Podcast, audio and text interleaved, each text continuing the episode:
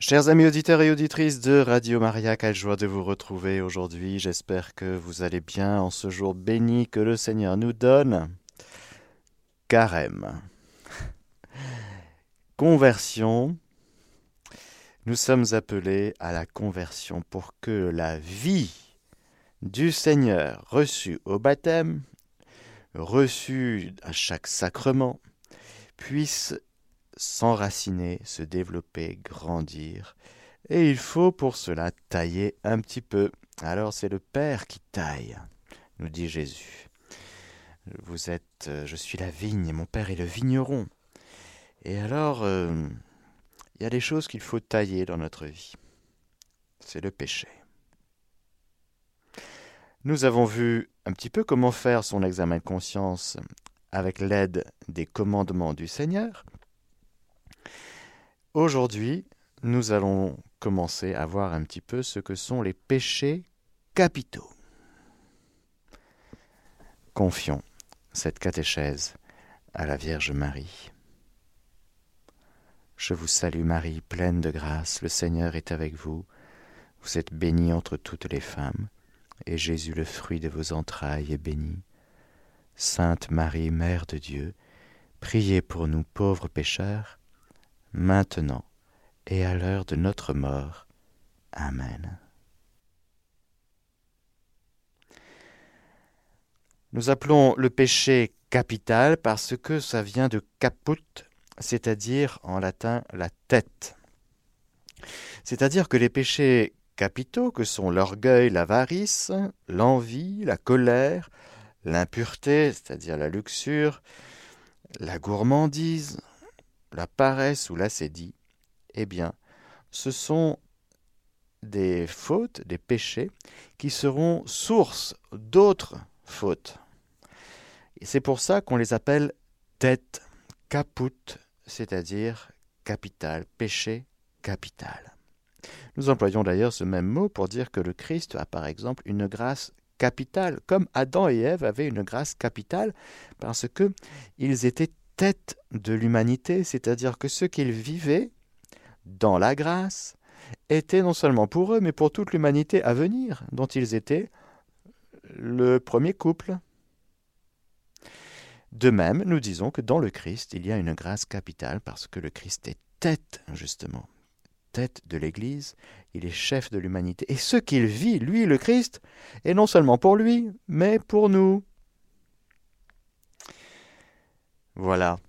Alors, en reprenant une classification qui est ancienne dans l'Église, ce que je vais vous dire là, c'est vraiment ce que c'est j'allais dire euh, l'enseignement de l'Église dans toute sa tradition millénaire, parce que il me semble que c'est vraiment dans l'Église que nous connaissons le mieux ce que c'est qu'une personne humaine, ce que c'est qu'une nature humaine. C'est vraiment le regard de Dieu sur nous qui nous permet de nous voir dans notre originalité, dans l'aspect merveilleux que nous sommes, et aussi dans l'aspect misérable, et qui est du coup objet de miséricorde de la part du Seigneur, parce qu'il sait de quoi nous sommes faits. Et lui, il voit que nous sommes abîmés par le péché. De sorte que quand le Seigneur dénonce le péché, encore une fois je le dis et le redis, ce n'est jamais pour condamner le pécheur, mais c'est pour nous dire, il y a un autre chemin pour toi. Tu es en train de t'enfermer dans le péché. Le Seigneur vient à notre secours. Alors, selon saint Thomas d'Aquin, il reprend euh, toutes les réflexions euh, d'avant lui, il va systématiser un petit peu, il va dire comme ça que les péchés capitaux, ces sept péchés capitaux que nous allons voir, sont classables dans soit ce sont des, des choses qui désirent un bien, soit qui fuient un bien.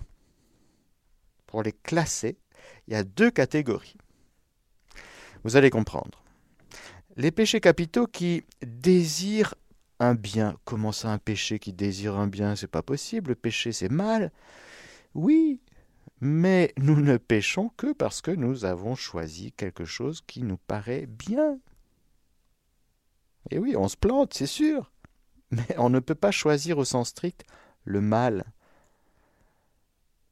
Rappelez-vous cette parole de Jésus, ils vous persécuteront, pensant rendre un culte à Dieu. Saul de Tarse, il persécutait les chrétiens, pourquoi? Parce qu'il était habité par un zèle complètement mal placé, complètement, ça c'est sûr. Mais c'était pour le bien qu'il persécutait les chrétiens, il pensait que c'était bien parce que les chrétiens, c'était juste des hérétiques qu'il fallait éliminer. C'était pour la bonne cause. Je ne sais pas s'il a tué des gens, en tout cas il est persécuté. Si vous pouvez être sûr que Saul de Tarse a tué les chrétiens, merci de me le dire en tout cas. Bon, vous voyez, c'est pour ça qu'on peut les classer selon qu'ils désirent un bien ou qu'ils fuient un bien.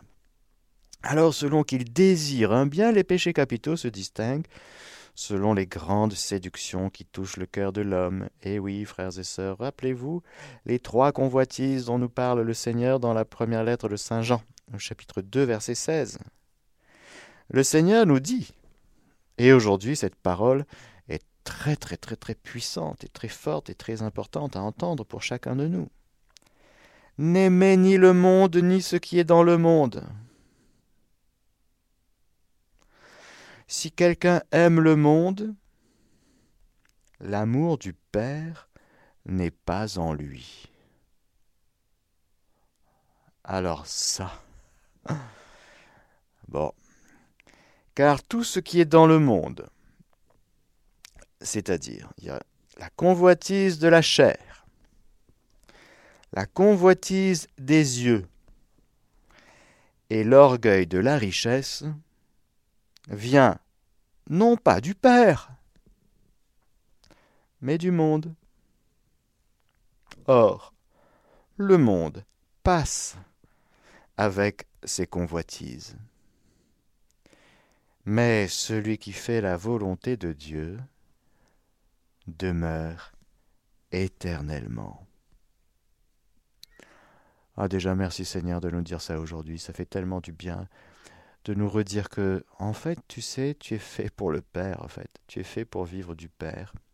Comme ta vie chrétienne, c'est celle du Christ, le Christ t'offre aujourd'hui sa vie pour que tu vives son lien d'amour et d'intimité avec le Père. Tu es devenu fils dans le Fils, fille bien-aimée du Père. Alors soit tu vis par le Père avec le Père en lui, alors là ça va, celui qui demeure en Dieu ne pêche pas, dit Saint Jean. Ou bien tu quittes ne serait-ce qu'un petit peu cette intimité avec le Père, eh bien là tu te mets en danger. Et là, le même Saint Jean qui nous dit, mais celui qui dit qu'il n'a pas de péché est un menteur. Ah ben oui, parce que la réalité, hormis l'Immaculée Conception, si vous voulez, notre réalité, c'est que nous péchons. Le juste pêche sept fois par jour. Nous avons donc en chacun de nous cette euh, faiblesse de la nature humaine, conséquence du péché originel, c'est-à-dire cette inclinatio, cette, cette euh,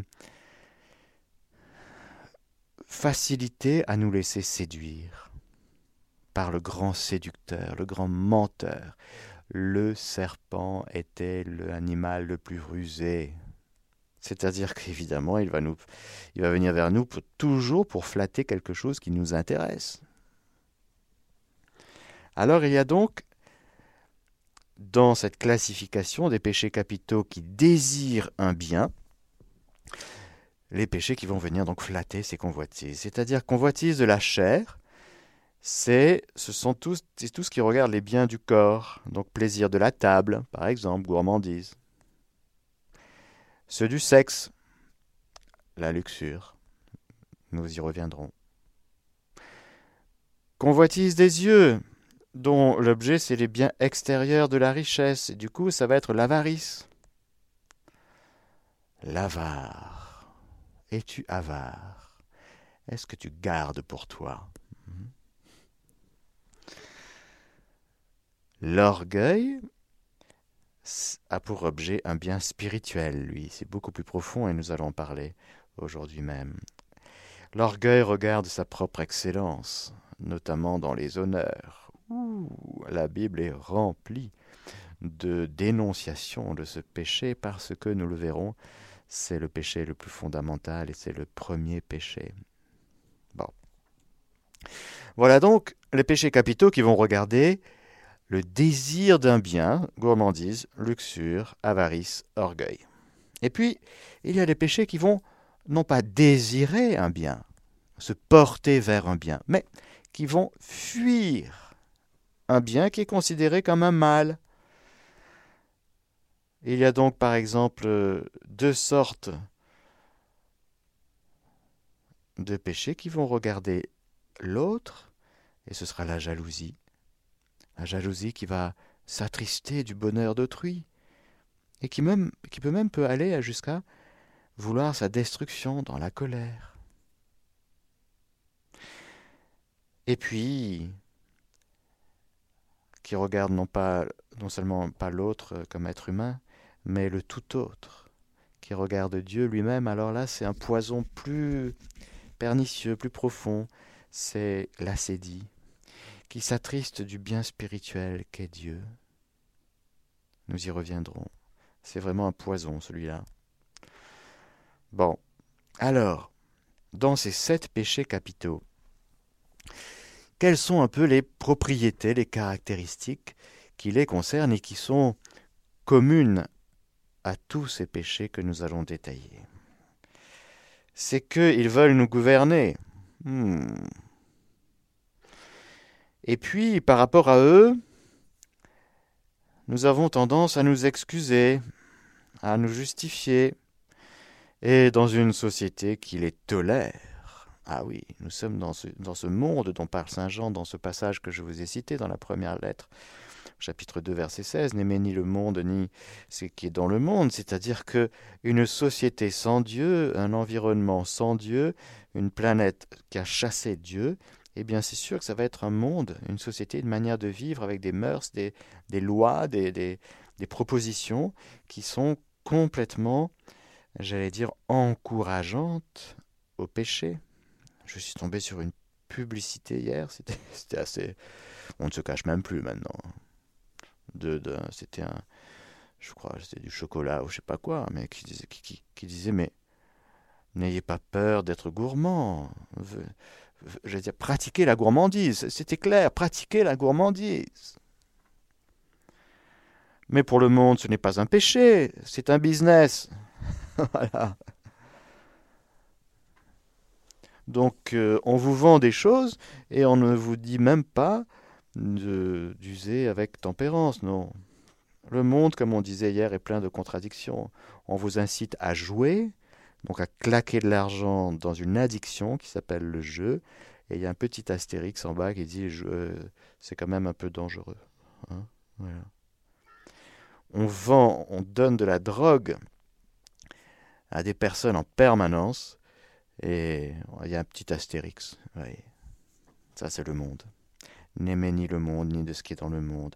Parce que si quelqu'un aime le monde, l'amour du Père n'est pas en lui. C'est-à-dire que soit on vit à partir des propositions mondaines, soit on vit à partir du Père. C'est un choix, c'est une posture, c'est un situs. Où est ton cœur? Où est ton cœur? Alors, dans ces péchés, certains sont moins repérables que d'autres, car plus intérieurs. Par exemple, la jalousie, c'est quelque chose assez d'assez intérieur qui peut Bon, pour ceux qui sont un peu fins, ça se voit comme un gros bouton sur le nez de la figure, si vous voulez. Parce qu'on apprend. Mais il y a des jalousies cachées. Puis on se justifie. Ah non, non, non, non, non moi, même, pas, même pas jaloux, moi, jamais. D'accord. Et puis euh, la paresse. Non, non, je faisais juste une petite sieste. Ça a duré combien de temps? 4 heures. Bon, d'accord. Il y en a donc qui sont plus repérables que d'autres, plus intérieurs. Bon, ce sont des vices, soyons clairs. Nous y mettons de l'humour, mais ce sont des vices. Qu'est-ce que c'est? Un vice C'est-à-dire que ce sont des mauvais plis. La première fois, si vous voulez, qu'on fait un mensonge, ça nous fait tout drôle. Mais la centième fois, ça ne fait plus rien. Parce que, comme dans la vertu, il y a quelque chose qui s'enracine, eh bien, dans le péché aussi, il y a un enracinement. Ça s'appelle le vice. Voilà. Il y a des gens qui mentent comme ils respirent. Et puis donc ça veut dire qu'ils sont habituels, répétitifs. Et puis ces péchés peuvent pousser sur euh, des terrains plus ou moins favorisés, plus ou moins favorables, selon que notre nature s'y dispose. Il y a des personnes qui sont plus ou moins blessées, qui ont un atavisme plus ou moins abîmé. D'où le délicat discernement de ce qui est de l'ordre psychologique et de l'ordre du péché. Il y a des personnes très abîmées psychologiquement et qui vont poser des actes, euh, j'allais dire, où la responsabilité est diminuée. Mais il faut bien distinguer de ce qui est l'ordre du spirituel, donc du péché, et de ce qui est l'ordre du psychologique. Sinon, le manque de discernement, le mauvais discernement peut aboutir à des catastrophes. C'est très important de discerner. Et puis, bien sûr, tout ce dont nous parlons est un enjeu du combat spirituel. Alors, comment lutter? Avant d'entrer dans le détail du premier péché capital, eh bien, tout d'abord, apprendre à reconnaître son péché sortir du déni. Reconnaître son péché, attention, dans la lumière de l'amour miséricordieux du Seigneur. Toujours. Rappelez-vous cette expérience du curé d'Ars qui avait demandé au Seigneur de lui montrer sa misère. Et puis il avait vu l'étendue de sa misère, le curé d'Ars, et puis c'était tellement affreux il a dit non, il ne faut pas, il faut pas demander ça comme ça. Non. Il ne faut pas demander au Seigneur de nous montrer notre misère. Parce que, si nous n'avons pas la lumière de son amour miséricordieux, eh bien nous succomberons tous dans le péché du désespoir et de la désespérance. Montre-nous ton amour, Seigneur. Oui, ça oui. C'est dans la lumière de l'amour du Seigneur que le Seigneur nous montre ce qu'il veut, comme il veut, quand il veut. C'est très important. Nous ne sommes pas en train de courir après un petit carnet où j'allais dire on veut faire tout propre avec nos, nos petites cases. Non, ça c'est justement c'est l'orgueil. On va le voir. Mais lorsque nous voyons par ta lumière, nous voyons la lumière, dit le psaume. Lorsque nous voyons, eh bien il nous faut reconnaître et nous plonger dans la grâce, bien sûr, nous jeter dans les bras miséricordieux de Jésus, qui est toujours prêt à nous accueillir. Et la miséricorde n'est pas que le pardon des péchés. La miséricorde, c'est entre autres le pardon des péchés, mais c'est l'amour du Seigneur qui aime le pécheur. Et c'est très important pour nous qui sommes pécheurs de d'accueillir l'amour miséricordieux du Seigneur. Encore une fois, de toujours faire la distinction entre le péché et le pécheur. Le pécheur, ce n'est pas notre être le plus profond. Nous sommes une personne humaine aimée par le Seigneur, notre Créateur, tellement aimée que nous sommes en plus aimés par un amour rédempteur, c'est-à-dire qui nous sauve, qui nous tire des ténèbres et qui nous transfère dans son admirable lumière, pour que nous puissions, toujours dans cet amour que Dieu nous porte, eh bien être forts, vivre de son amour par son amour.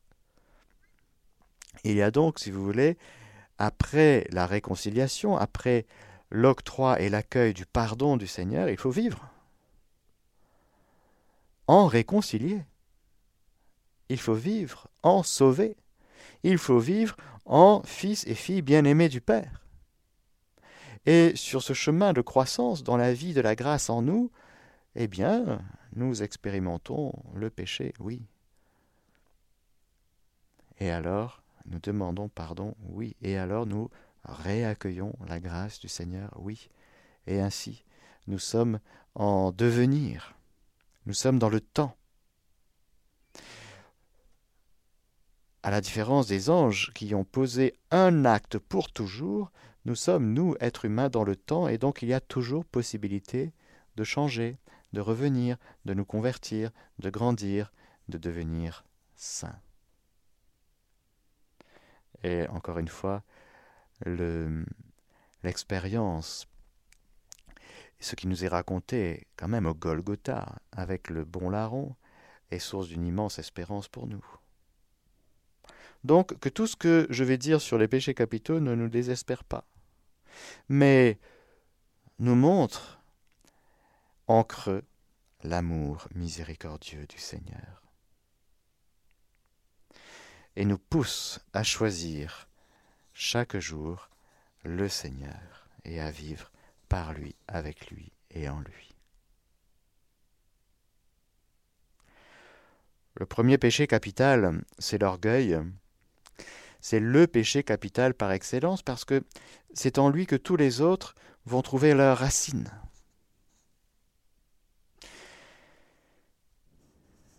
Comme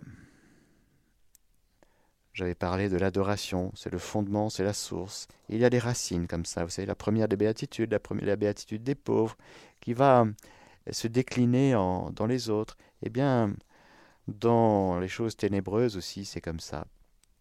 L'orgueil, c'est le péché par, capital par excellence parce que tous les autres péchés capitaux vont trouver en lui leur source, leur racine. Et à ce péché d'orgueil, il y a d'autres noms qui sont donnés. C'est superbe, les hommes au cœur superbe, ils détrônent. Vous savez, c'est Marie qui chante dans son Magnificat que le Seigneur détrône les cœurs superbes, l'amour propre, la fatuité, la gloriole, quoi. Hein, la gloriole, hein. la suffisance, la vanité, le dédain. Vous les gens qui vous prennent de haut. on a envie de leur dire descends d'un cran déjà, et puis on peut parler. L'arrogance. Bon. Et donc, cet euh, orgueil va se présenter sous deux faces différentes, selon que l'enflure du moi, parce que c'est le moi qui s'enfle toujours, est soit au terme ou bien au principe des actions de la personne qui, pêche du péché d'orgueil. C'est-à-dire, soit l'orgueil va prendre la, la, face de celui qui soit vit pour lui seul, ou bien par lui seul. C'est les deux. Mais il y a deux faces différentes. Alors pour celui qui vit pour lui seul, l'orgueil va prendre la face de, l'égoïste. Égo, vous savez, l'égoïste. L'égoïsme. Donc il n'aime pas l'autre ou s'il aime l'autre, ben c'est pour lui, c'est pour ce que l'autre lui apporte lui. Plus encore, il est tellement au centre, l'égoïste, qu'il évacue même Dieu, le tout autre. Il ne pense qu'à lui, son ego. Il ramène tout à lui. Ou bien, l'orgueilleux, non seulement il s'aime lui-même, d'abord lui-même, en vue de lui-même, mais il vit par lui seul, il est foncièrement indépendant. Il n'aime pas être contrôlé. Ouh, il veut tout contrôler. Et il ne veut être contrôlé par personne. Dès qu'il y a un responsable qui arrive, oulala, c'est le tremblement de terre parce que enfin il y a un responsable qui veut mettre un peu le nez dans ce que tu fais. Oh, t'aimes pas ça. Alors, l'orgueilleux veut maîtriser son existence. Et il n'aime pas prendre conseil. Ou non, parce qu'il sait tout déjà, lui. Ah oui, il sait tout. Il est dans la suffisance. C'est très différent de vivre dans une juste autonomie. Être dans une juste autonomie, c'est avoir une certaine autonomie dans nos facultés, c'est sûr, mais bien sûr, on pense par soi-même. J'espère que personne ne pense par quelqu'un d'autre. Si vous voulez, que chacun est libre de penser ce qu'il veut et que chacun est libre dans ses choix. Hein. J'espère que personne n'est manipulé et n'est euh, victime de propagande. Hein. Non, personne. Dis-tu cela de toi-même ou d'autres te l'ont dit hmm? J'espère que chacun pose ses choix librement. Mais nous pouvons prendre conseil. Prendre conseil, c'est garder son autonomie, mais c'est choisir aussi de réfléchir, de, de, prendre en compte ce que Dieu nous donne comme euh, intermédiaire. Il nous donne des gens à qui nous pouvons demander conseil, à qui nous pouvons parler, avec qui nous pouvons travailler, collaborer.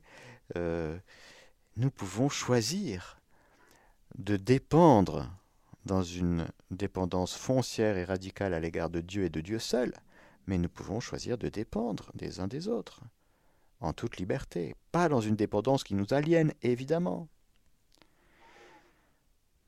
J'espère que dans les couples, personne n'est aliéné mais choisis cette juste dépendance d'amour. Quand la dépendance d'amour est choisie et juste, normalement, tout le monde est libre, intérieurement, même s'il y a des sacrifices qui sont faits, évidemment, des sacrifices d'amour qui viennent briser justement notre orgueil, notre égoïsme et notre esprit d'indépendance, c'est vrai. Hmm? Avouons-le. Nous avons tous cette tendance à vouloir être indépendant, ne dépendre de personne. Et de surtout pas de Dieu. Le démon déteste dépendre. Et il a un problème, c'est que dans l'être, il est, il existe le démon. Et donc parfois on voit ça dans les évangiles, c'est-à-dire quand Jésus parle au démon et lui dit Tu t'appelles comment toi? Ah, ils n'aiment pas. ils n'aiment pas du tout. Parce que dire leur nom, c'est reconnaître qu'ils sont des créatures.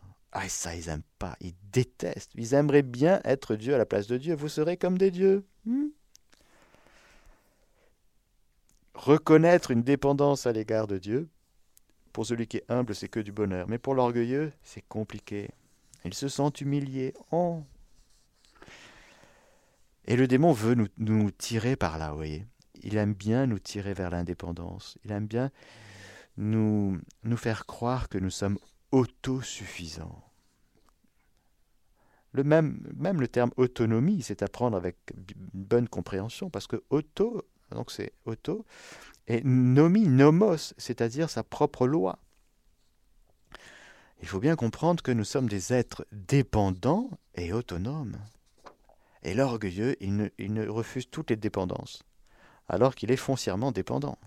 Nous naissons, nous arrivons en ce monde dans un sein maternel, complètement dépendant. Jésus même est arrivé comme ça. Il dépend du Père, il est le créateur de l'univers. Et il a choisi de passer par des dépendances d'amour. Et il a choisi même, je vais vous dire, d'être dépendant du choix que Pilate ferait de lui. Ah non, mais Pilate, il a été libre. Il a posé un choix libre, Pilate. Oui, il voulait même le libérer plusieurs fois, ne voyant en Jésus aucun motif de condamnation. Il y avait une pression, c'est vrai. Mais il a posé son choix, Pilate. Jésus n'a pas subi sa passion, il a choisi de tout traverser en Fils bien-aimé du Père pour nous, pour que nous puissions traverser toutes nos passions, toutes nos difficultés, toutes nos croix, tous nos mystères douloureux dans notre vie, comme lui, avec lui, par lui. C'est pour ça que la passion de Jésus, c'est une merveille, c'est une force incroyable. Parce que toutes nos croix, toutes nos souffrances, toutes nos choses compliquées, Jésus a tout traversé pour nous avant de sorte que nous pouvons nous greffer sur la passion de Jésus, sur Jésus, dans sa passion. Mais nous voyons bien que tu n'aurais aucun pouvoir sur moi si cela ne t'était donné d'en haut. Donc choisir de dépendre, frères et sœurs, c'est très important, mais attention, lorsque nous parlons de dépendance, il faut regarder comment Jésus vit la dépendance. Le Fils de l'homme va être livré aux mains des hommes. Et, Jésus accepte cela, il choisit cela. Pourquoi? Parce que en amont de cela, il est livré entre les mains du Père. Ça vient briser l'orgueil parce que l'orgueilleux ne veut pas dépendre de personne et de rien du tout. Et parfois, dans l'indépendance, on va dire maintenant je veux être autonome. Oui, c'est bien que tu sois autonome de ce que tu penses par toi-même, c'est sûr. Bon. Alors vous comprenez que cet orgueil qui prend la face de l'égoïsme, de celui qui vit pour lui seul, il se met au-dessus des autres, il se met au centre de tout, de toute sa vie, c'est le nombrilisme. Ce qui compte, c'est moi. Et puis, ça va un peu ensemble, mais c'est différent. L'orgueilleux va vivre par lui seul. L'indépendance. L'orgueilleux va prendre aussi des masques. Il aime bien les masques, l'orgueilleux. C'est-à-dire, le masque, c'est le personnage. C'est la différence entre la personne et le personnage. La personne, nous sommes tels que nous sommes, d'accord? Sans masque. Le personnage, c'est celui qui va rajouter un petit truc pour se présenter sous, avec un vêtement qu'il a fabriqué lui-même avec des, des, feuilles de figuier, si vous voulez. Hmm? Parce qu'avant, il était nu, ça ne lui posait pas de problème. Avant le péché, il n'y avait aucune honte. Il était dans la lumière du Seigneur. Le péché fait que on se présente en se masquant. Et en se présentant avec des, des personnages. On va pas être pleinement soi-même. Mais ça va prendre des, des tournures, des manières de se présenter. Par exemple, l'orgueilleux va se justifier. euh, T'es arrivé à quelle heure au boulot aujourd'hui? Euh, À 9h10 Ah oui, oui, mais il y avait les grèves. Attention, hein, il y avait les grèves. Tout de suite, justifier. Euh, t'es parti à quelle heure? Ah oui, mais j'avais des courses à faire. Euh, T'as regardé combien de temps la télé hier? Ah oui, oui, mais j'étais très fatigué, j'avais besoin de décompresser. Hmm. vous voyez, tout le temps dans la justification. Attention, hein, c'est un signe. Hein. La susceptibilité.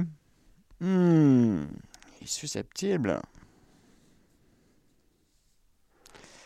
Sa susceptibilité, c'est quelqu'un qui il va toujours trouver que, bon, forcément, il est, il est en faute, celui-là. Hein. il se trouve déjà en faute, et donc il y a quelqu'un qui lui pose une question ou qui remarque un petit quelque chose euh, qui, est, qui peut être même rigolo, si vous voulez. Hein. ah ben il va mal le vivre parce qu'il va être susceptible, parce qu'il va être justement déniché dans son masque, il essaye de cacher quelque chose, mais il a été démasqué. Oui. La susceptibilité. La bouderie. Hmm. La bouderie. Je boude. Je suis pas aimé. personne ne m'aime. Et puis, euh, personne ne reconnaît euh, mes qualités. Et puis, ce que j'ai dit, ça sert à rien. Et puis, personne ne m'aime, personne ne m'écoute, personne ma vie sert à rien. Je boude. Comme ça, je vais peut-être me faire remarquer. Hein parce qu'il y a deux manières de se faire remarquer, si vous voulez. Soit on prend toute la place, on occupe toute la place, euh, la parole, et puis on parle tout le temps, et puis on occupe tout, et puis voilà, c'est l'égoïsme, quoi. C'est la personne qui arrive dans un endroit et qui prend toute la place. Et il n'y a plus de place pour personne. Ou bien, euh, et qui parle de lui, de lui, de lui. Hein, Ou bien euh, l'inverse, les, les contraires sont dans le même genre la personne qui arrive et qui fait exprès de ne pas se faire remarquer, si vous voulez. Elle longe les murs. Et elle reste dans un mutisme comme ça. Soi-disant, on n'a pas remarqué qu'elle était là, mais en longeant les murs et en, étant sous la table, elle espère quand même secrètement qu'on remarquera qu'elle était là, quand même. Parce qu'encore une fois, l'orgueilleux, il, est au centre quand même de lui-même. Hein, Donc, euh, Et puis la bouderie. Hein. Bon, la bouderie. La bouderie, c'est pour, c'est comme les enfants, si vous voulez. Celui, l'enfant qui boude, au début, euh, il n'aime pas bien qu'on vienne l'embêter, si vous voulez. Donc on attend. Hein. on attend un peu. La maman, les parents, ils attendent un peu. Et puis au bout d'un certain temps, bon, il est content d'être retrouvé. Euh, et on lui dit, tu viens, allez. Et puis finalement, l'enfant, il est content de revenir, si vous voulez. Hein. Mais la bouderie, c'est l'expression d'un péché d'orgueil.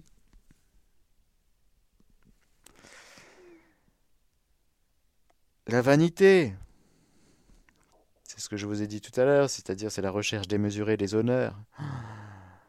Oh là là, moi j'ai fait ça dans ma vie, j'ai fait ça, j'étais le meilleur, je suis l'inventeur de ceci, j'ai, toujours eu 20 sur 20, déjà depuis tout petit euh, j'avais 20 sur 20, j'ai eu que les bonnes notes dans ma vie, j'étais le chouchou des professeurs. Bon, c'est bon, c'est bon. c'est bon. Arrête de te vanter, hein. Oui, tu es quelqu'un de formidable. Mais tu es formidable parce que Dieu t'aime. Tu n'as pas besoin de chercher à être aimé, encore une fois. Tu es aimé. C'est bon, hein? On t'aime. voilà. Donc celui qui est dans la vanité, si vous voulez, il a, tout le temps besoin de chercher les honneurs, quoi, d'être valorisé. Hein. Oui, oui, c'est très bien ce que tu fais, mais oui, tu es le meilleur. Oh. Et puis dès qu'il n'a pas 15 compliments par jour, c'est le drame, quoi. C'est bon. Le perfectionniste. Hmm. Ah, il faut que rien ne dépasse. Alors là, celui-là. Dès qu'il y a un petit truc qui marche pas dans ces petites cases, dans ces petits carrés, ces petits rectangles, ces petits schémas, ah, c'est le drame, quoi. Il faut que tout soit parfait tout le temps. Oh, c'est agréable à vivre, hein Il faut un peu de rondeur quand même, hein il faut un peu, oui, il faut un peu d'adaptation au réel quand même, hein, parce que l'orgueilleux, il est dans ses schémas à lui. Et donc il a du mal à s'adapter au réel. Il faut tout le temps que le réel s'adapte à lui, à son projet à lui, à ses idées à lui. Ah non, celui qui est intelligent, c'est l'ordre de l'intelligence et de l'humilité aussi, c'est-à-dire par rapport au réel, il faut accueillir le réel tel qu'il est. Ensuite, on peut essayer de voir d'avoir des projets, de transformer un peu les choses en vue du royaume, c'est bien. Mais d'abord, accueillir le réel tel qu'il est.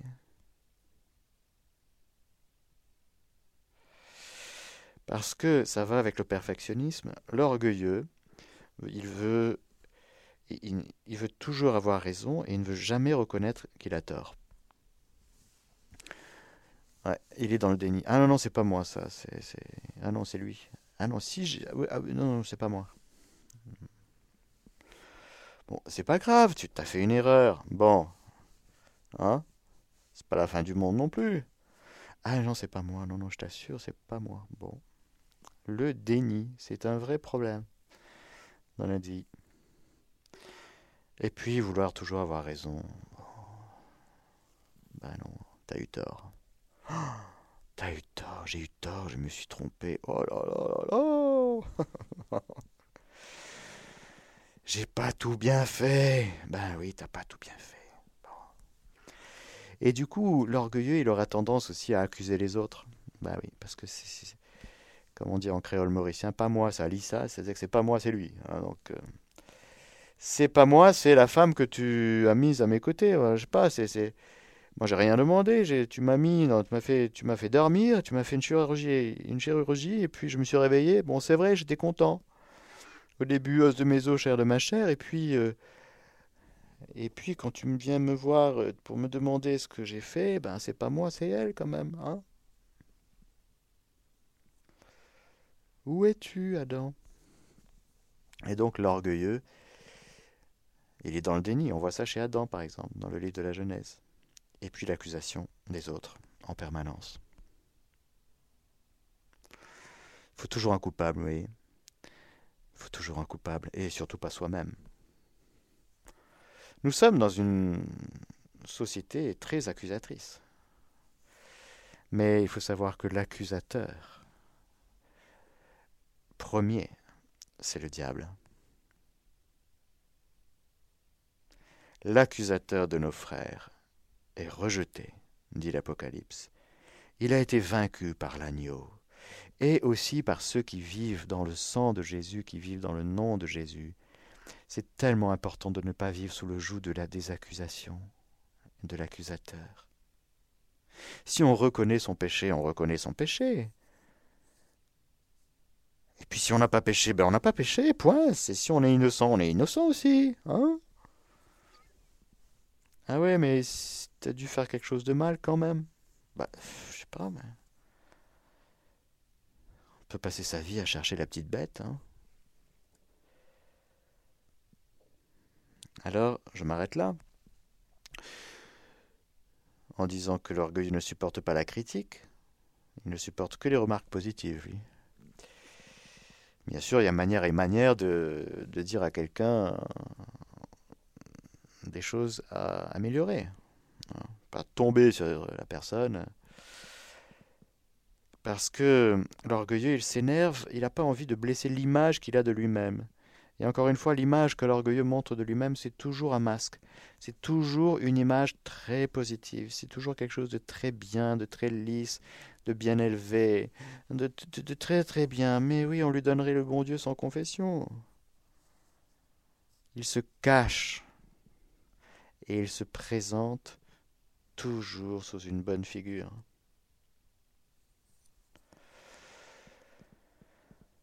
Et enfin, il se vante de connaître du beau monde. Ça va avec euh, la vantardise et tout ça, vous savez. Ah oui, je connais un tel, je connais un tel. Mais je connais un tel pour moi, pour ma petite gloire. Moi, j'ai incarné l'adresse formidable. Donc, je suis quelqu'un de formidable. Bon. Avec tous ces forts désirs de reconnaissance, il faut vraiment que le Seigneur vienne nous chercher et nous redire Mais tu sais, tu es quelqu'un de formidable. Et pas parce que tu as un super CV, non, parce que juste je t'aime. C'est pour ça que tu es formidable. Et donc, le Seigneur résiste aux orgueilleux, et je terminerai par là. Dans ces paroles que le Seigneur nous adresse, le Seigneur nous dit en Proverbe, par exemple, il raille les railleurs, mais aux pauvres il donne sa faveur. Quiconque s'élèvera par lui-même sera abaissé, et quiconque s'abaissera sera élevé. C'est le Seigneur qui élève. Mais s'élever par soi-même, pour soi-même, en vue de soi-même, ça s'appelle l'orgueil. Donc ça, le Seigneur peut rien. Il va permettre des choses dans notre vie pour que, après deux, trois panneaux, deux, trois cul-de-sac et deux, trois, si vous voulez, euh, gadou ou d'être un peu sur le fumier, au lieu d'être comme vous savez le coq français qui chante Cocorico et qui pense qu'il est toujours le meilleur du monde, alors que vraiment le monde, si vous voulez, ne regarde plus le coq français, si vous voulez, c'est fini. Donc, euh, mais il pense encore être le centre du monde. le, coq français qui chante sur le fumier, ça c'est une bonne image de l'orgueil quand même. Hein, vous comprenez Non, t'es plus le meilleur du monde, c'est fini ça. Il faut que tu deviennes saint. Voilà, c'est ça ta vocation. C'est pas d'être le meilleur du monde. Le Seigneur résiste aux orgueilleux, mais aux, humbles il accorde sa grâce. Soumettez-vous donc à Dieu, résistez au diable, et il fuira loin de vous. Amen.